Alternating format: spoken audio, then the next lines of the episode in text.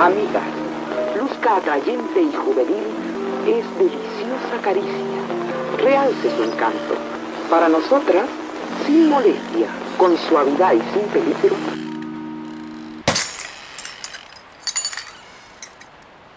Fui, hoy fui temprano, como a, no sé, era antes como a las 8, vos, fui a votar, a ejercer el sufragio, como dicen los medios de comunicación. Pues sí, o sea, he estado hablando como con gente, ¿me entiendes? De eso. Y yo siempre digo, como honestamente voy a votar por la experiencia, por hacer algo, por no estar en la casa. Eh, por salir el domingo. Por salir, pues sí, la salidita del domingo sin que la, la Mara eh, que tiene miedo del COVID me critique mucho. Es como, no, no, andaba votando, miren, ve, y ya les enseñé eh, vieras, ahí fui en una colonia aquí que se llama La Pisati, donde me toca votar. Y hasta tenía, eso parecía fiesta, hasta tenía como que música de Bob Marley, un montón de decoraciones y la gente Tenían los parlantes afuera. Tenían los parlantes, había como carpitas, buen ambiente había. Estaba. De verdad. Sí, estaba, ahí metí una story para que veas como que agarres las vibras.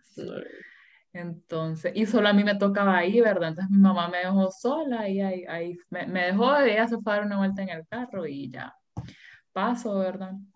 Y tenías que hacer una fila, o sea, no había tanta fila, como que la verdad pasó rápido, tampoco había como que tanta aglomeración.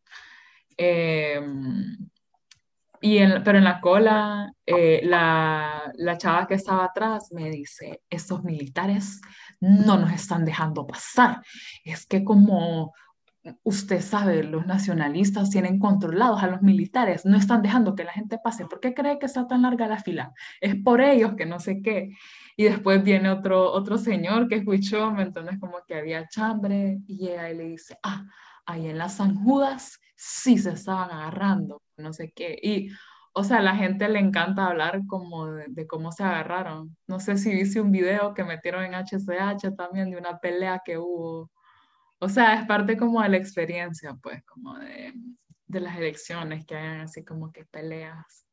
Em, pues bueno, sí, hubo mucha conversación sobre las peleas y después sacaban videos y decían así no sé qué. O sea, la gente está súper interesada, le encanta eso de las peleas. Es como, no hay elecciones sin peleas, pues es como la gracia. Em, y pues bueno, sí, pasé, este, ejercí, ejercí, ejercí el sufragio y pues sí, no sé, o sea, honestamente voté, no voté por nadie en quien tenía fe, voté por Luis Elaya.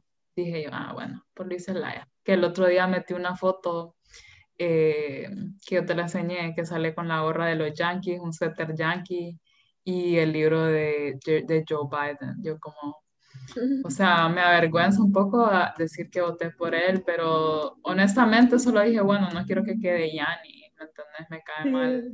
Que a veces hay eh, que votar en contra. Ajá, entonces voté en contra de Yanni y dije, oh, bueno, por él. De ahí los diputados en, en Atlántida son ocho y no, o sea, ni los conozco, ¿verdad? Así que eso es como que por fregar también ahí, los ocho, los menos feos, decía yo, o los que se miraban buena gente, pues. Eh, y de ahí para alcalde también, para que no quedaran los que no, los que no quería que quedaran. Entonces, eso fue mi, mi votación. Pero fíjate que después me, sí me quedé pensando un poco como, porque yo primero había dicho como que, ay, la gente fijo ni quiere votar porque mm, se están dando cuenta que yo así me siento, ¿me entendés? Como yo soy la primera que como que no quiero perder la esperanza en Honduras, lo que sea, que creo que el cambio es posible, pero no creo que la política, o sea, no creo que estamos en un punto en que la política va a hacer ese cambio. Sí. Como... Que a la vez da y quita esperanza, porque es como que, ok, sabemos que hay que votar lo que sea, pero no estamos de acuerdo en que sí. las cosas no funcionan como deberían de funcionar. Claro, o sea, yo, yo ajá, yo fui a votar, como te digo, por, por hacer algo, pues, ¿me entendés? Pero no porque, ay, sí, voy a hacer el, voy a hacer el cambio, voy a, ¿me entendés? Porque, pues sí, a tantos años, o sea, yo no recuerdo la última vez que como que tuvimos un político, o sea, no solo presidente, como que cualquier político que era como que, ay, sí, él hizo no sé qué, o que la gente estaba más o menos feliz, ¿me entendés? Como siento que siempre a los políticos todo el mundo simplemente los, los ha odiado y de manera justificada. Entonces no tengo eso de como, o sea, que me entusiasmo, ¿me entiendes? Como, y, o sea, al final siempre llego a la misma conclusión, que es como, para mí que los problemas, los verdaderos problemas en Honduras van a comenzar cuando nos independicemos de los gringos, o sea, cuando por lo menos tengamos autonomía. Eh, y hasta que ese día no llegue, mm, no, no siento que va a cambiar nada en cuanto a política, ¿verdad? Em, pero por otro lado, bien, creo que la gente sí tiene ese sentido crítico de que se sabe que las cosas no van a cambiar como que la gente sabe que hay algún tipo de fraude o en las votaciones y si no hay fraude, pues igual todos los políticos, todas las opciones que hay son gente corrupta. Ajá, sí, son como que, ajá, imagínate empezando por eso, de que la gente sabe que siempre hay fraude, ahí al final se hace lo que, lo que la gente quiere, ¿no? Después que no hay buenos candidatos y después que, aunque quede, yo siento que aunque quedara un buen candidato, como que al final siempre se corrompe porque, ¿me entiendes? O sea, se corrompe por esa como que élite política y encima por los deseos de Estados Unidos. ¿Me entiendes? Como un sistema que no, ¿me entiendes? Como que no sé, para mí que quizá un alcalde puede hacer la diferencia en ¿me entiendes? Es que ese es el pedo, que el, el nivel para que algo haga la diferencia es tan bajo, el estándar es tan bajo y ni siquiera llegan a eso, pues. Sí, como que te lo juro. Un alcalde o algún diputado pase una ley que la gente que como, wow, finalmente. Es como que las esperanzas son tan bajas, las, las expectativas son tan bajas y aún así la gente, o sea, los políticos son ineptos por un lado y por otro lado son simplemente malos, o sea, son malas personas, con malas intenciones. Y nadie ha podido probar lo, lo opuesto, pues. Nadie ha podido de verdad decir como... Sí, sí, y entonces, ajá. Pero ahorita está investigando está viendo, o sea, planilla electoral 2021. Todos los nombres los metí a Google y todos tenían un titular en el Heraldo, por lo menos, pues, o sea, hasta New York Times llegamos. ¿De presidente estás hablando? Sí, todas las la planillas presidenciales. Todos están involucrados en algo, en algo. En serio. ¿Cómo que, qué cosas interesantes viste? Ok, este, Tito Afura, papi a la orden, metido con lo de la, eh, la N o la EH. Pues. Ajá, sí. Él es el candidato de Jo. El de Jo se supone que es papi. pero después está Mauricio Oliva, que también es un gran corrupto, y estaba leyendo una entrevista. Es el presidente del Congreso, ¿no? Sí, que, o sea, si sos presidente del Congreso se supone que no puedes ser presidente, pero ahí está Juan Orlando, que fue el presidente del Congreso. El pionero de esa este iniciativa. Eh, dice, yo creo que Jo no me va a apoyar. Yo creo que él se está tratando de hacer como el, como el Como la víctima, como Yanni. como yo creo que, no, que a mí no me va a apoyar, pero por mí está bien. Y es, más bien es como que está reconociendo que Jo es un gran corrupto y él, o sea, él mm. también, pero me imagino que él no quiere tener eso. Mm. ser que no confía en que va, va a ganar la, el caso Nueva York. Ah. Sí, yo también vi eso, fíjate. Em, ¿Viste a ese Nelson Ávila, el que va para libre aparte de Xiomara? Sí, un montón de gente joven está votando por él. Yo vi que estaba trending en, en Twitter, él y Luis Zelaya, como Twitter hondureño va con, que es como que una, una representación súper mala del pueblo. sí. es la gente que se cree como intelectual, siento yo, los que están ahí, ¿entendés? Son como que clase, clase media, clase media alta, intelectual hondureña progresistas, pro LGBT, como que se creen, o sea, es, es algo, no es malo para el país, creo, o sea. No. Qué bueno que exista esa fachada, pero no son los héroes que creen que son. Sí, no son los héroes y me, como que a mí me, me estresa un poco también como que no solo la gringada, pero como la globalizada. Son como gente bien globalizada. Los de... Ah, no. se trabó. Hola. Se trabó. Sí. Eh, sí, yo creo que es mi conexión hoy porque me sale, me sale your connection is Pero sí, es como gente bien globalizada, como gente que le interesa mucho como las relaciones internacionales y no sé qué, los tuiteros. Y me da como pereza, pues. Es gente que odia HCH. Pero no, ¿qué viste sobre Nelson Ávila? Ya que los investiga hacia todos. Nelson no tenía historial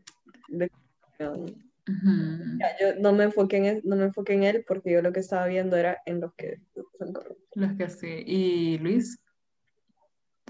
Luis, es que no hay noticia, o sea, no hay noticia, pero estoy segura que él no es quien dice ser. Ay, pues yo solo siento que es bien conservador, ha de ser machista. O sea, machista no como Maldonado, sino como como feminista de segunda ola. o como, no, o como machista fino, pues que a sus hijas ya las ha de tener medio casadas. Eh, y eso, no pero... Sé. Yo conozco... ¿Lo conoces? Sí, yo conozco a, la familia y las hijas. O sea, no es machista una persona prepotente, pedante, pero es un, o sea, es súper católico, las hijas es opus, ¿no? Ajá. Eh, sí, sí. Eh, yo lo que veo, y es que no sé, igual la gente con sus críticas es como, para mí eso, lo de lo, la, foto que metió vestido de gringo, es como, wow, qué payaso. Entonces, para mí eso es como que lo primero que hay que criticarlo.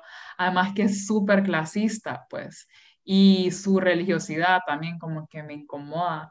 Pero la gente a la hora de criticarlo, lo que veo que dicen es que se lleva con Jo, así como se lleva con Jo y que le hizo una pasada a su madre. Como que le quitó la casa o no sé qué, ahora lo cual ha de ser mentira, fijo, tuvo como una discusión o algo así con la mamá. Pero la gente es lo que ha escogido criticar. No sé si has visto. Ajá, como que la vida personal, y eso estoy viendo bastante, eso estaba viendo bastante en, y lo que vos dijiste de Yanni ese tiempo, pues, está empezando eso de contar tu historia.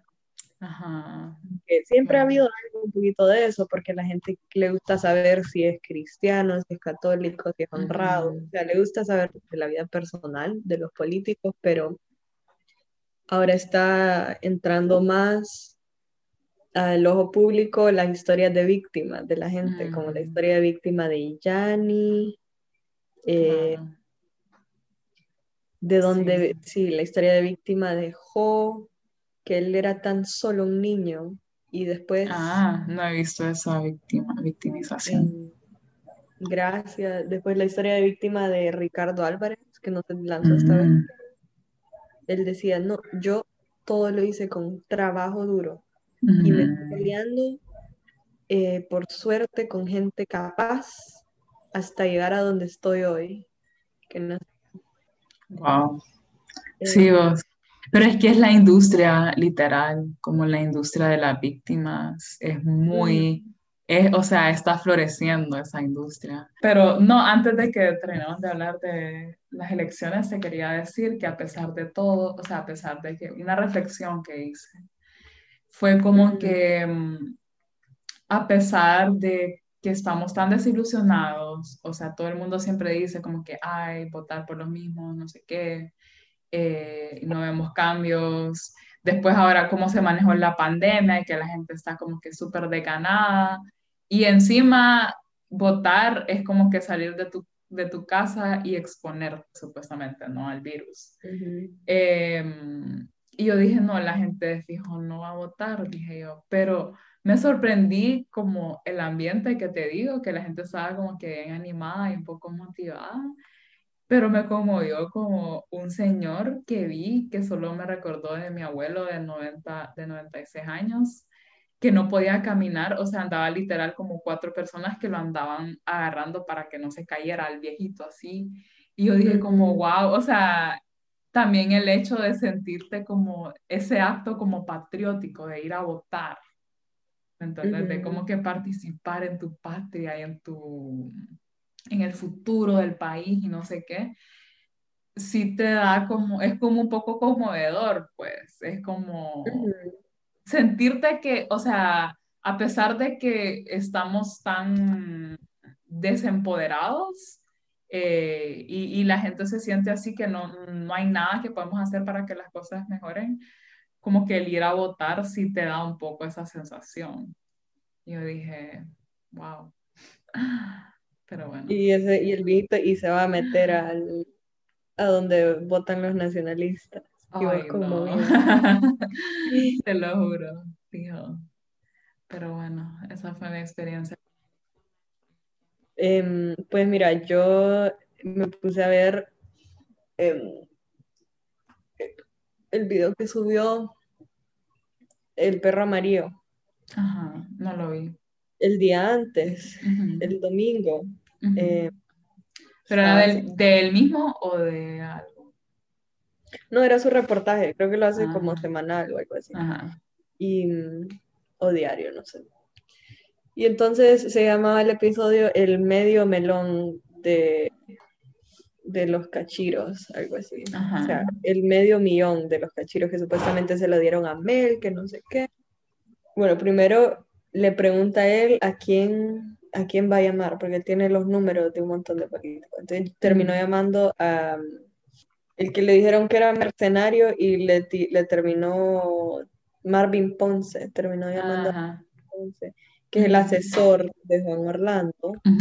Eh, nada, estaban platicando de que qué pedo y Marvin Ponce como que defendiendo a Jo, pero no muy convencido. Él estaba como lavándose las manos, pues como que no, es que no, no sé, como que no quería full defenderlo, pero tampoco iba a decir que me gustó la pregunta que le hizo como para medir cómo está la situación de Jo ahorita. Le dice, pero vos andás con Jo, no, no te atreves a tomarte un cafecito. Y Marvin como cagado le dice como, no, no, no, yo, yo, no ando saliendo con ninguna de esa gente. Y le pregunto. ¿Pero cómo tomarse un cafecito con quién? ¿Con él o con Jo? Con Jo o con cualquiera de los. No, no, no. Eh, yo ando solo, yo ando solo, que no sé qué. O sea, lo que estaba insinuando con la pregunta era que si te da miedo que terminar en una balacera o algo. si andas junto a la gente, andan con el pecho en el suelo, porque no sabes en qué momento lo pasa. Sí. Entonces él dijo como que no, toda esa gente anda sola porque andan cagados, pues. Ese fue uno de los chismes. Eh, de con Mel no se puede hablar porque nunca responde la pregunta. Pero, pero o sea, el man lo llama y los, los políticos solo le contestan. Como que les manda mensaje, te, puedo hablar en 10 minutos y mm, ellos le contestan. Eh, y se conocen, pues, no es como que le hablen un rato. Y ellos ven el programa, ellos siempre ven el programa. Entonces, Mel, las preguntas que le hacía, no, o sea, Mel es bien intelectual, él, entonces solo te saca un, una cita de un político antiguo se saca una números y entonces no contesta nada. Saca estadísticas. Estadísticas y habla de cuando él fue presidente electo, que no sé qué. Eh, bueno, Mel es uno de los pioneros también de esa narrativa de víctima. O sea, Mel ha ah, logrado muchas cosas. Sí, fue el pijamazo, sacó el pijamazo. No, a mí cuando me fueron a sacar de mi casa el Romeo Vázquez Velázquez, inconstitucionalmente. Me y de ahí la última fue que llamó, llamó a Jo, pero el número estaba desactivado, el número de mm. Entonces llamó a la asistente de Jo y le contesta. Entonces le dice, ¿puedo hablar con el señor Hernández? Que no sé qué. No, es que eh, está en reunión ahorita. Ahorita a las 10 de la noche le dice, está en reunión. Sí, una reunión de emergencia. Ah, de veras. Y no, no me puede dar que salga un ratito de la reunión. No, es que es con la ONU, dice. Eh, está en vivo.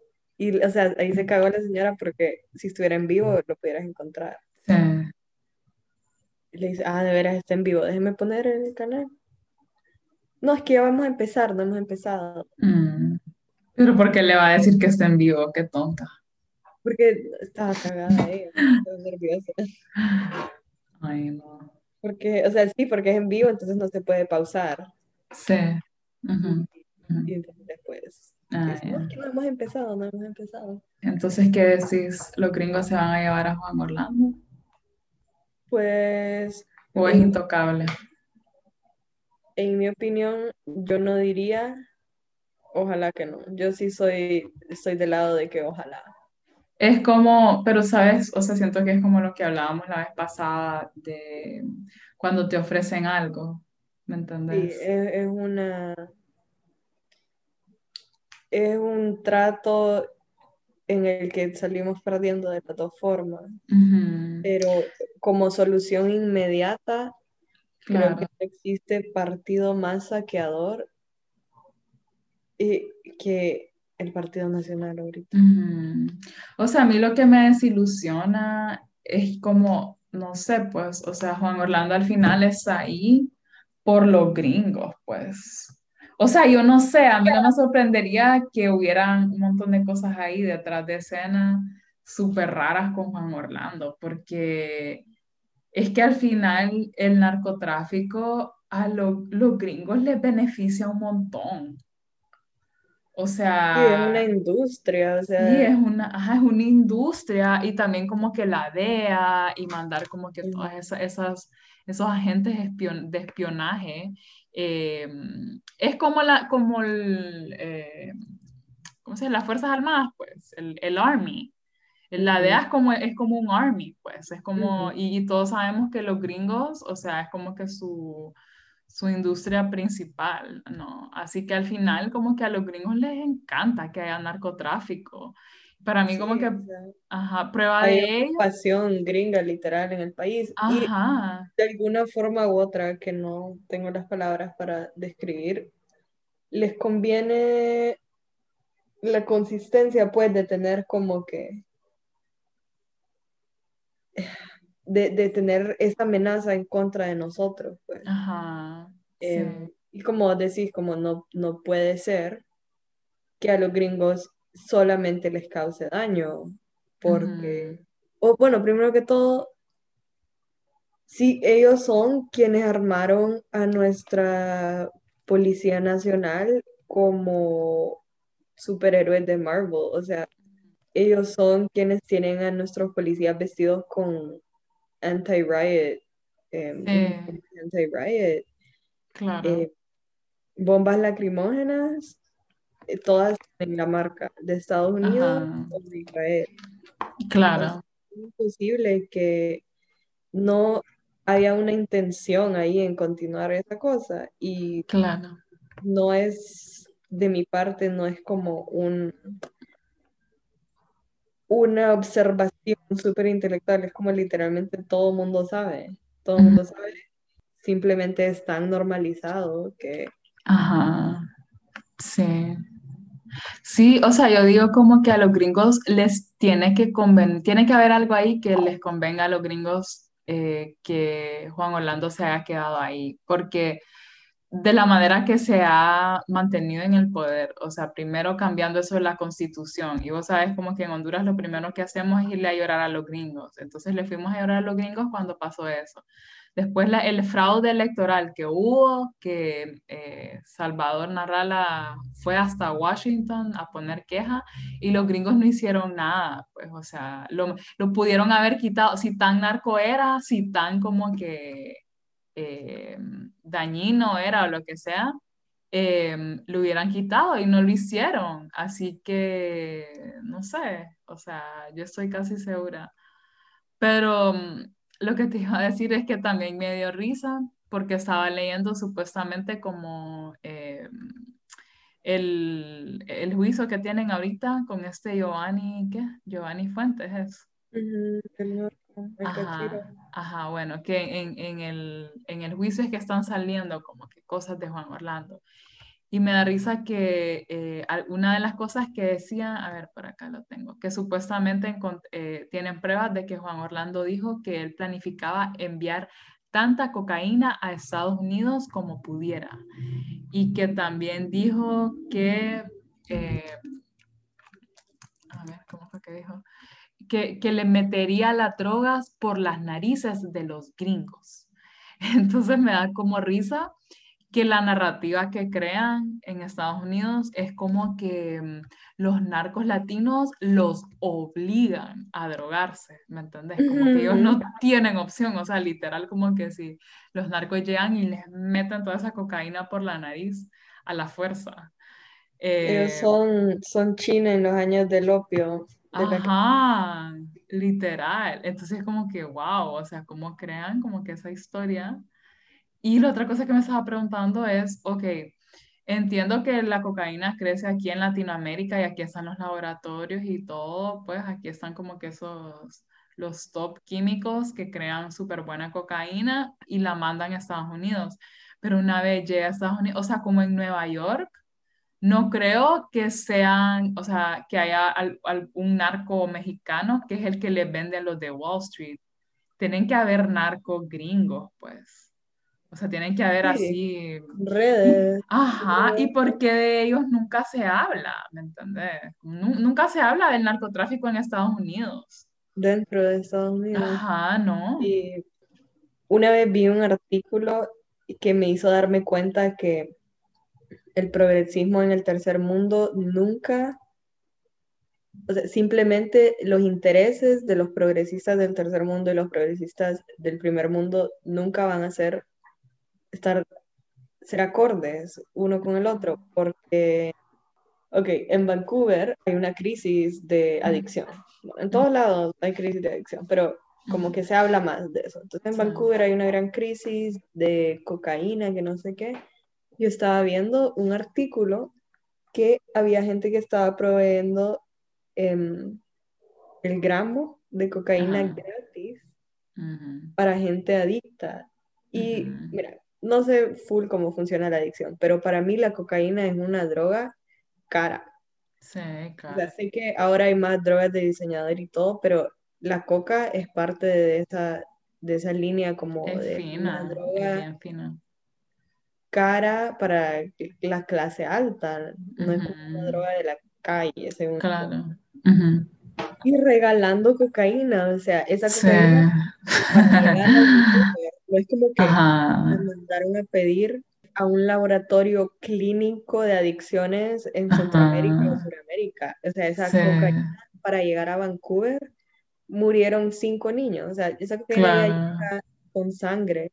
Y después estos activistas... Pero ¿cuál es la lógica de, de eso, de dar cocaína? Ayudan como al, consumo, promover el consumo seguro. Mm, es eh, controlado. Consumo desestigmatizar el uso de las drogas, o sea, no sé, como... Eh, ¿Me entendés? Y después yo le dije a un montón de gente que conozco, como que yo sé que el, o sea, en este momento de Canadá, en este momento histórico en Canadá, la promoción del uso eh, seguro de las drogas es necesario para las comunidades, pero la coca, ¿por qué? Y se enojaron conmigo, me dicen, o sea, la, la, la adicción es una enfermedad mental y todo el mundo merece ayuda, pero no no, no tenían la capacidad de reconocer el lado oscuro. Y entonces yo le decía, pero reconocer lo malo. Y me dice, es que no, no, hay que enfocarse en eso. No, o sea, ¿sabe? yo siento que como que eso estaría bien, eso de cocaína dosificada estaría bien, si eso significaría que no iba a haber, ¿me entiendes? Que como que ellos iban a asegurar de que para que esa cocaína, que esa fuera cocaína limpia, ¿me entendés? Lo cual implicaría un proceso extrema, extremadamente complicado como de legalización, ¿me entendés? Como yo no me opongo a la idea de que se legalice la cocaína. Obviamente que, ajá, obviamente en cuanto al chocolate, sí, claro que no. Un narcoestado, o sea, esto es algo que estaba diciendo este Milton del perro amarillo, que un narcoestado no solo tiene que ver con la droga. Que de eso se trata, ¿no? O sea, de eso se trata el poder al final, como de... te unís a la mafia prácticamente. Exacto, y al final no tiene tanto que ver con la coca, no tiene tanto que ver con la droga, tiene más que ver con la manera en que se concreta el poder. Pero también, o sea, el hecho de que el proceso es tan sucio, ¿no? Y yo siento que para el problema del narcotráfico, eh, lo que, obviamente no soy experta, pero lo que yo pienso que porque no por lo menos se prueba, es como de hacer el proceso, de limpiar el proceso, ¿me entendés? Yo siento que una de las cosas que fue lo que había pasado en Estados Unidos con la prohibición, eh, que se dieron cuenta que lo que sucedía cuando eso se prohibía era que se formaban estas mafias, ¿no? Entonces, eh, pienso que tal vez eso se debería de probar con la cocaína, como lo legalizas y lo tratas de controlar de esa manera y en el momento de que eso ya no es algo ilegal, ya no es algo que tenés que esconder, eh, o sea, seguramente todavía va a morir gente, ¿no? Pero como que tomas pasos para intentar de que sea lo menos trágico posible.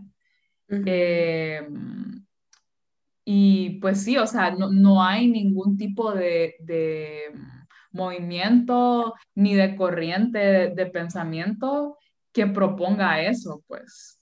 Que, que, proponga como que, ok, vamos a, vamos a hacer un proceso más limpio, o sea, que los laboratorios eh, tengan que pagar impuestos o que tengan que rendirle cuentas a no sé qué organización que lo supervise. O sea, no hay ningún, no hay ningún esfuerzo de eso. Entonces, lo que a mí me hace pensar que, porque no pueden ser tan estúpidos, pues, o sea, no pueden ser tan estúpidos que eso nunca se les haya ocurrido.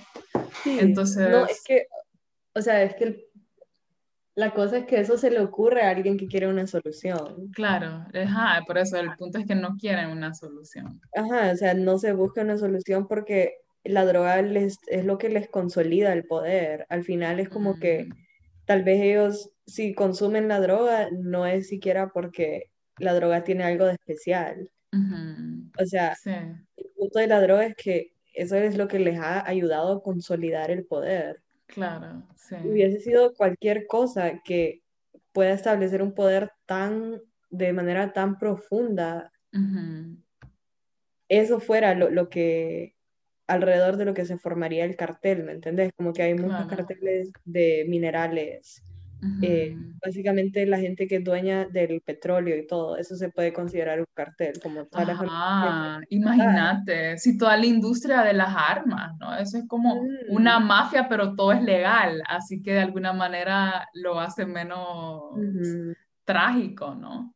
Y de alguna forma, un cartel formado alrededor de la, de la cocaína, de las drogas, es como el neoliberalismo ideal, porque tiene cero em, leyes, cero trámites, cero trabas.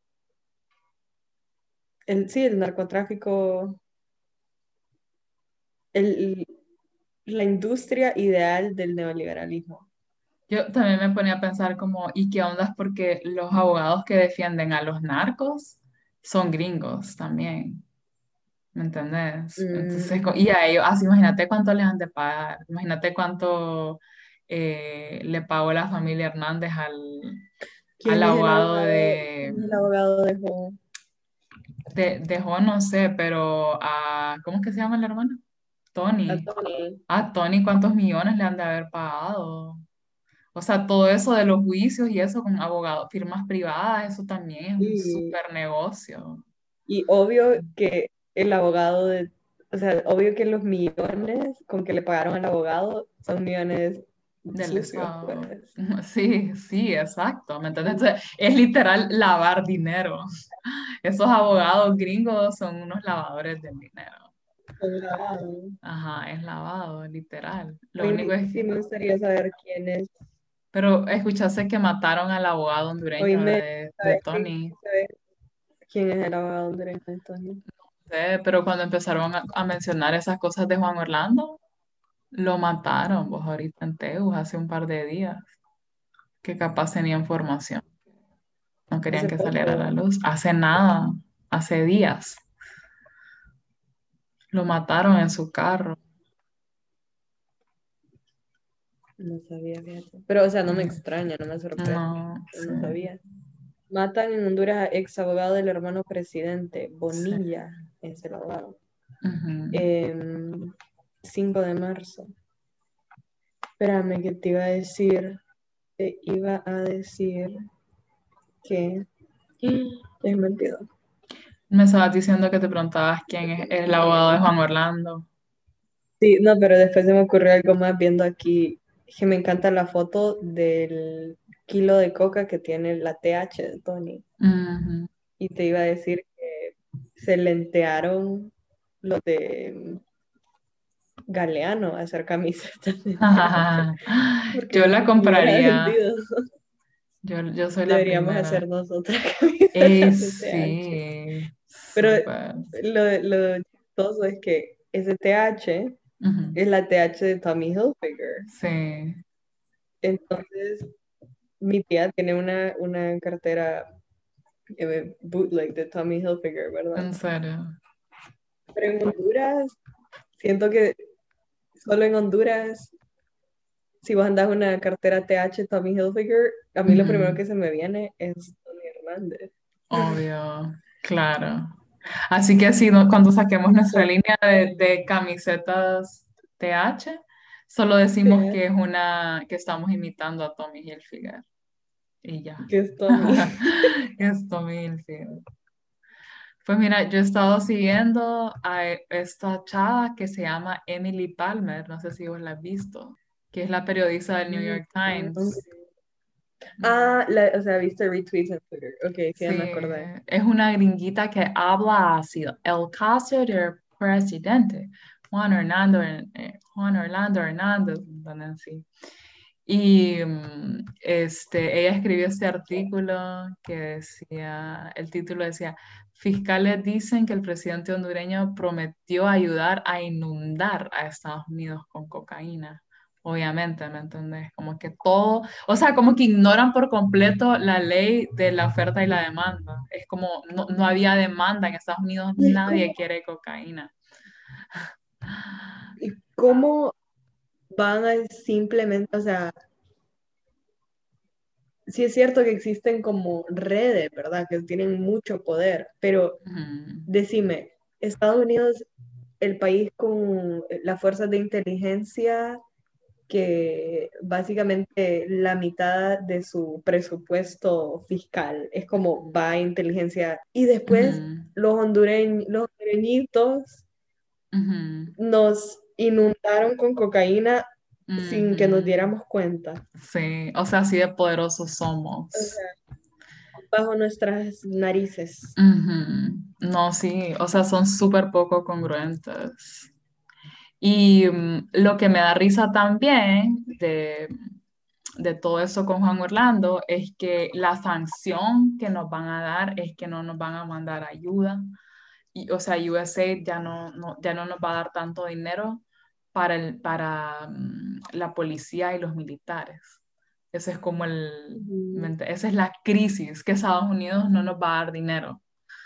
Entonces, como, y la gente está como que, no, maldito Juan Orlando. No, o sea, honestamente siento que sería una bendición, ¿me entiendes? Como que, que nos corten un poco, o sea, especialmente si es como que para los militares, o sea, ¿quién, quién quiere que los militares tengan más dinero? Pero en general, no pienso que no sé, o sea, entre menos Estados Unidos se mete para mí mejor. Amigas, seremos más bellas, más atractivas, más elegantes